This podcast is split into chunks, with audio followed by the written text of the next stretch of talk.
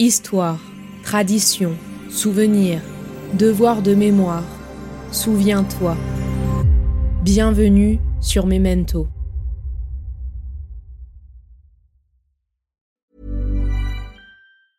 This Mother's Day, celebrate the extraordinary women in your life with a heartfelt gift from Blue Nile. Whether it's for your mom, a mother figure, or yourself as a mom, find that perfect piece to express your love and appreciation. Explore Blue Nile's exquisite pearls and mesmerizing gemstones that she's sure to love. Enjoy fast shipping options like guaranteed free shipping and returns. Make this Mother's Day unforgettable with a piece from Blue Nile. Right now, get up to 50% off at BlueNile.com. That's BlueNile.com.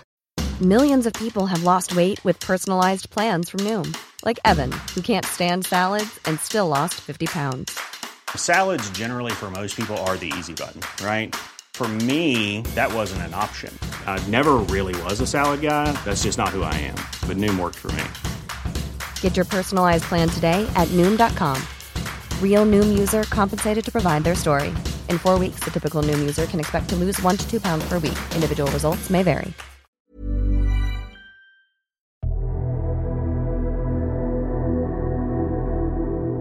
Et c'est là que j'ai que j'ai pris cette mitraillette sur le dos d'un Allemand.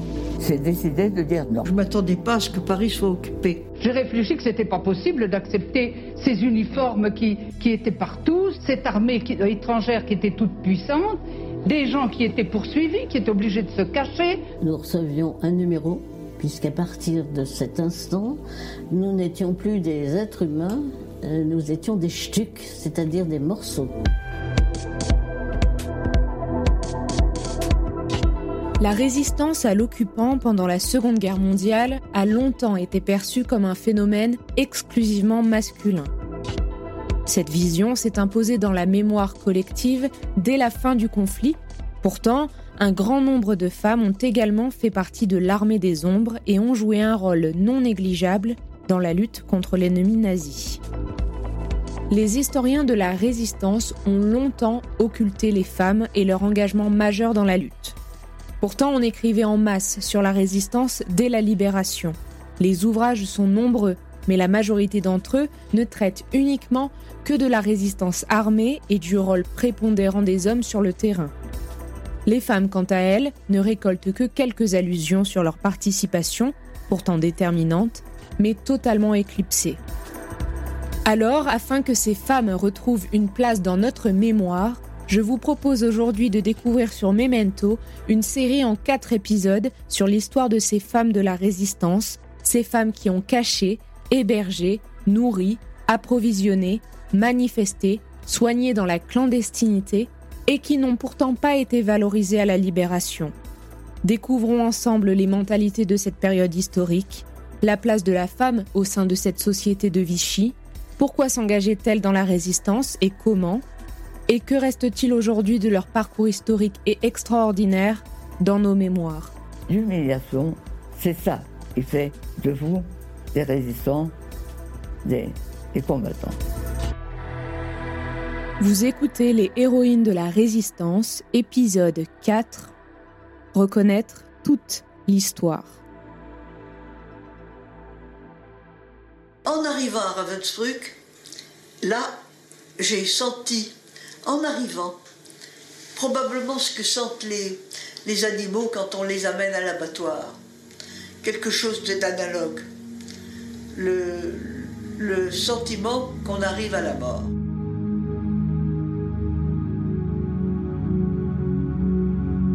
Une chose est certaine, les femmes ont payé un lourd tribut pour leur volonté de lutte contre l'occupation.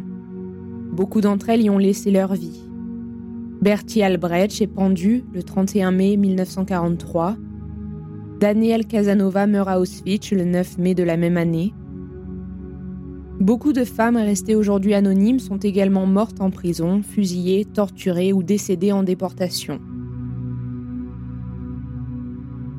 Nombreuses sont aussi celles déportées à Ravensbrück, un camp de concentration devenu très rapidement le centre de détention de femmes le plus important du pays. Au moins 132 000 femmes et enfants y furent déportés, dont 90 000 y furent assassinés. Le camp était destiné en premier lieu aux détenues opposantes politiques, aux communistes ou résistantes polonaises, allemandes, françaises, prisonnières de guerre russes, et en second lieu aux détenues juives, tziganes ou roms. Eh bien, ma mère faisait de la euh, résistance, une résistance très active avec mon père. Ils ont été dénoncés par quelqu'un de leur groupe, en fait. Et donc, ils ont été arrêtés, euh, je pense, vers le 6 août. Et elle a connu la prison, elle séparée de mon père à ce, moment-là. Et puis, elle a été envoyée donc euh, en Allemagne le 10 août 44. À la libération, le rôle de la femme dans la résistance a-t-il changé un tant soit peu leur place dans la société? Au premier abord, on pourrait répondre favorablement à cette interrogation. En effet, le droit de vote est accordé aux femmes en 1944. Par ailleurs, quelques femmes entrent dans la vie politique, féminisant alors les assemblées, comme le Parlement, et répondant aux besoins de mandats locaux. La grande majorité d'entre elles sont issues de la résistance. Il est néanmoins important de tempérer ces nouveaux acquis. En effet, le droit de vote n'est pas une conséquence directe et spontanée de leur engagement, puisque la question sur leur statut à ce niveau était déjà posée avant et même pendant la guerre. Il est par contre évident que leur implication dans la résistance y a joué un rôle déterminant voire même à précipiter la décision finale. Pour ce qui est de leur éligibilité et leur présence au sein des organisations politiques, l'engouement d'après-guerre s'éteint malheureusement rapidement. En 1946, les sénatrices élues sont 22, en 1948 elles ne sont plus que 13, pour descendre au nombre de 9 en 1952. Quelquefois, on nous demande quand est-ce que vous avez adhéré au réseau? Mais adhérer, c'est nous qui les avons créés, ces réseaux, au départ, tout à fait, dès 40-41. Il n'y avait pas de réseau, c'était nous qui faisions la résistance très spontanément. Et c'est comme cela que se sont constitués au départ les réseaux. Alors peut-être qu'ailleurs, il y en avait qui étaient plus organisés, mais nous, c'est nous-mêmes qui avons organisé cette résistance-là, dès le début. Je dirais c'est presque une solidarité pour des gens qui étaient menacés, et puis l'idée qu'il fallait continuer à se battre. Donc aider tout ce qui pouvait euh, servir à ce que des hommes euh, reprennent le combat avec le général de Gaulle. Car le message du général de Gaulle du 18 juin, très peu l'ont entendu. Et moi, je ne me souviens pas du premier jour, mais il est repassé après. Et vraiment, ici, on a été parmi les tout premiers à entendre l'appel et essayer d'y répondre. C'est comme ça que ça s'est organisé, avec l'idée que le combat n'était pas fini, et qu'il fallait absolument euh, trouver les moyens de se battre. Beaucoup de ces femmes ne voulaient pas témoigner. L'immense majorité d'entre elles considèrent que la résistance n'a été qu'une parenthèse, qu'elles n'ont fait que leur devoir et qu'il est temps pour elles maintenant de retourner dans leur foyer. Tout le monde souhaite ce retour à la normale et faire de la guerre un mauvais souvenir, les femmes ne remettent donc pas en question leur place dans une société où le partage des rôles dans la vie quotidienne est encore bien loin d'être égalitaire. L'historiographie classique de la résistance en France ne fait pas, ou à peine, allusion par exemple aux manifestations des ménagères, dont nous avons parlé dans l'épisode 1. Elles ne ressortent pas du répertoire valorisé par l'abondante production sur la résistance en France. Comme le disait Lucie Aubrac, une grande résistante française, elles ne parlaient pas de ce qu'elles avaient vécu, même entre elles. Elles éprouvaient une espèce de réticence à relater les atrocités dont elles avaient été spectatrices ou victimes. Elles avaient subi toutes sortes d'humiliations. Je ne suis pas entrée en résistante, j'étais résistante. Je suis, une, je suis née en 1912, donc ma jeunesse et mon adolescence sont passées entre deux guerres. Et les deux sujets essentiels entre les deux guerres, c'était plus jamais la guerre, d'une part, et c'était l'antiracisme, parce qu'on voyait monter le racisme avec, euh, pour nous étudiants, c'était épouvantable. Donc j'étais déjà formée à l'idée que son pays occupé, que Pétain Pétain qui supprime le droit de vote et les assemblées élues, que les, menaces antisémites, enfin les actions antisémites, tout ça m'a conditionné au mois de novembre, discutant avec des universitaires que j'avais eus comme collègues à Strasbourg, dont Jean Cavaillès, nous avons décidé qu'il fallait que les gens soient informés. Mon entrée en résistance, si vous l'appelez comme ça, c'est le souci d'informer les gens. Quand on ne sait pas, on ne peut pas juger et on ne peut pas agir. Et c'est comme ça qu'on a créé Libération Sud avec Dastier de la Vigerie et Jean Cavaillès.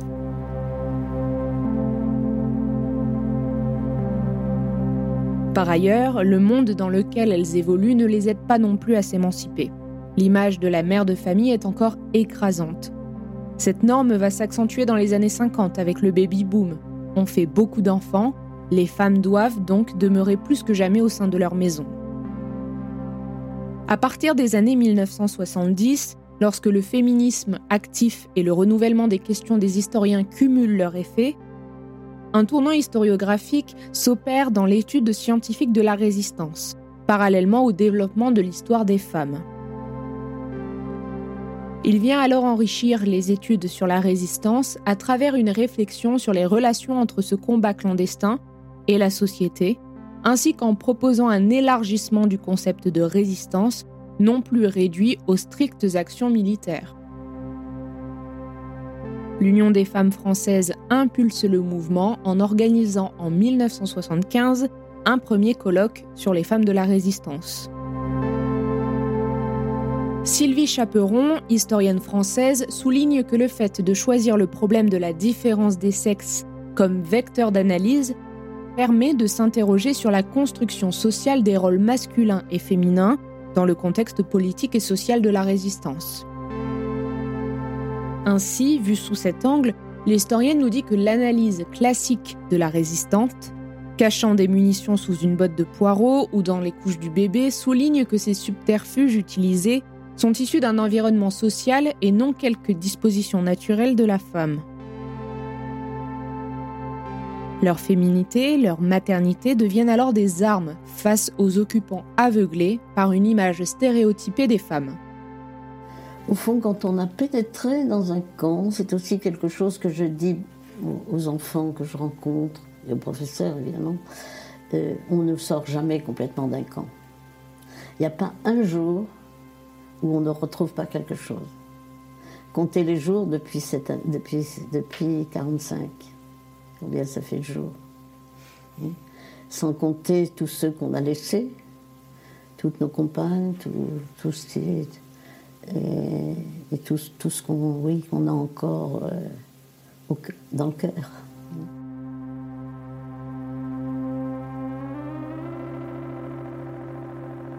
Les femmes sont les grandes oubliées de la lutte contre l'occupant nazi. Seulement six d'entre elles comptent parmi les 1038 compagnons de la libération, un titre accordé à ceux qui avaient permis la libération de la France, dont quatre à titre posthume. Elle représente à peine 10% des médaillés de la résistance. Seulement 7,6% des femmes sont membres de comités départementaux de libération. Geneviève de Gaulle disait Être résistant, ce n'est pas du passé, c'est refuser encore et toujours l'inacceptable. Tout ce qui porte atteinte à la dignité humaine. Le racisme, la violence, la misère, le mépris de l'autre et son humiliation. Après la guerre, elle a continué son travail contre la misère et la pauvreté dans le monde. L'engagement dans la résistance s'est parfois prolongé par un engagement contre l'injustice. Geneviève de Gaulle a présidé l'Association des femmes déportées et internées de la résistance et ATD Monde, un mouvement international de lutte contre la grande pauvreté et l'exclusion sociale. Elle se bat notamment pour la reconnaissance des droits des victimes des expérimentations médicales nazies à Ravensbrück et dans d'autres camps. Et on ne peut pas, moi je garde un souvenir extraordinaire, car il y avait une espèce d'amitié, de solidarité. Je crois que j'ai jamais vu les êtres humains aussi grands que là. Dans la misère. Dans la misère, dans la souffrance, dans, les cris, quelquefois les coups. Je me souviendrai toujours, euh, j'avais au-dessus de moi un violoniste et un musicien et le soir, il m'appelait par cet horrible trou de cabinet où il remontait des rats, où ça sentait des odeurs atroces. Et il me disait, ma petite Marie-Jo, qu'est-ce que tu veux que je te chante ce soir? Alors je lui disais, chante-moi la petite musique de nuit de Mozart. Alors je ne sais pas si vous imaginez l'ambiance.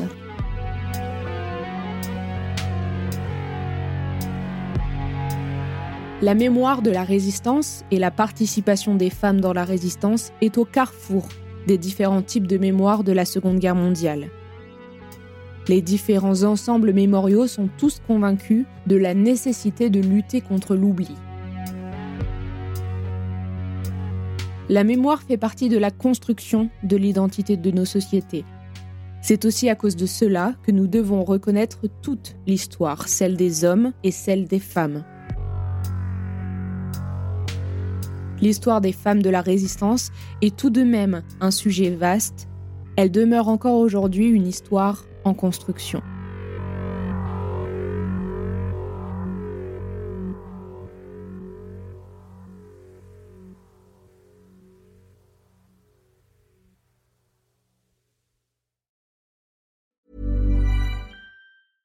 This is Paige, the co-host of Giggly Squad, and I want to tell you about a company that I've been loving, Olive and June. Olive and June gives you everything that you need for a salon quality manicure in one box. And if you break it down, it really comes out to $2 a manicure, which is absolutely insane. It's also so easy to get salon worthy nails at home with Olive and June. The difference between how your nails used to look when you did them yourself and now with the Manny system is a complete game changer. The best thing about Olive and June too is it's a quick dry, dries in about one minute, lasts for five days, and full coverage in up to one to two coats. Visit oliveandjune.com slash perfect Manny 20 for 20% off your first system. That's oliveandjune.com slash perfect Manny 20 for 20% off your first system.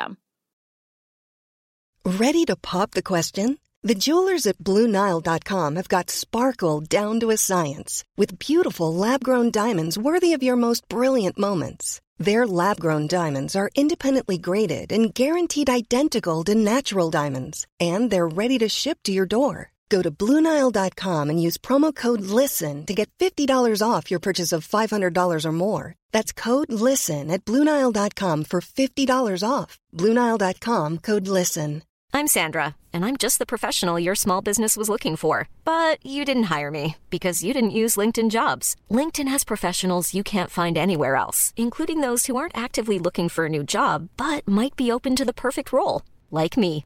In a given month, over 70% of LinkedIn users don't visit other leading job sites. So if you're not looking on LinkedIn, you'll miss out on great candidates like Sandra. Start hiring professionals like a professional. Post your free job on linkedin.com/people today. There's never been a faster or easier way to start your weight loss journey than with PlushCare.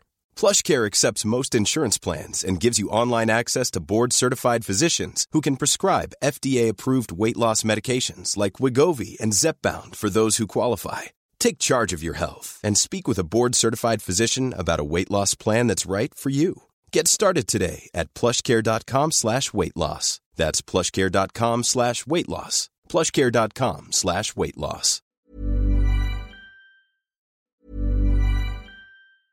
Cool fact a crocodile can't stick out its tongue. Also, you can get health insurance for a month or just under a year in some states. United Healthcare short term insurance plans, underwritten by Golden Rule Insurance Company, offer flexible, budget friendly coverage for you. Learn more at uh1.com. Even when we're on a budget, we still deserve nice things.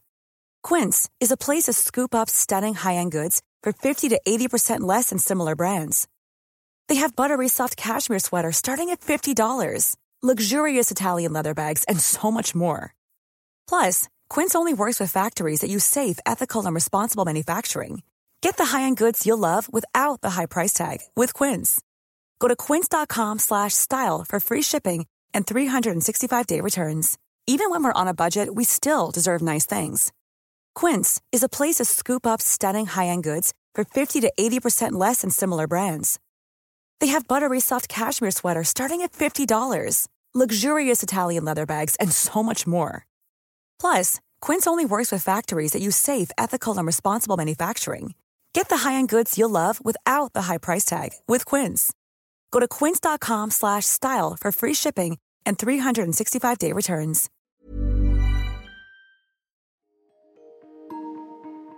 Vous venez d'écouter Memento, un podcast réalisé par les Belles Fréquences. Ce podcast est disponible sur vos plateformes d'écoute préférées, Apple Podcast, Spotify, Amazon Music, Deezer ou encore Podcast Addict.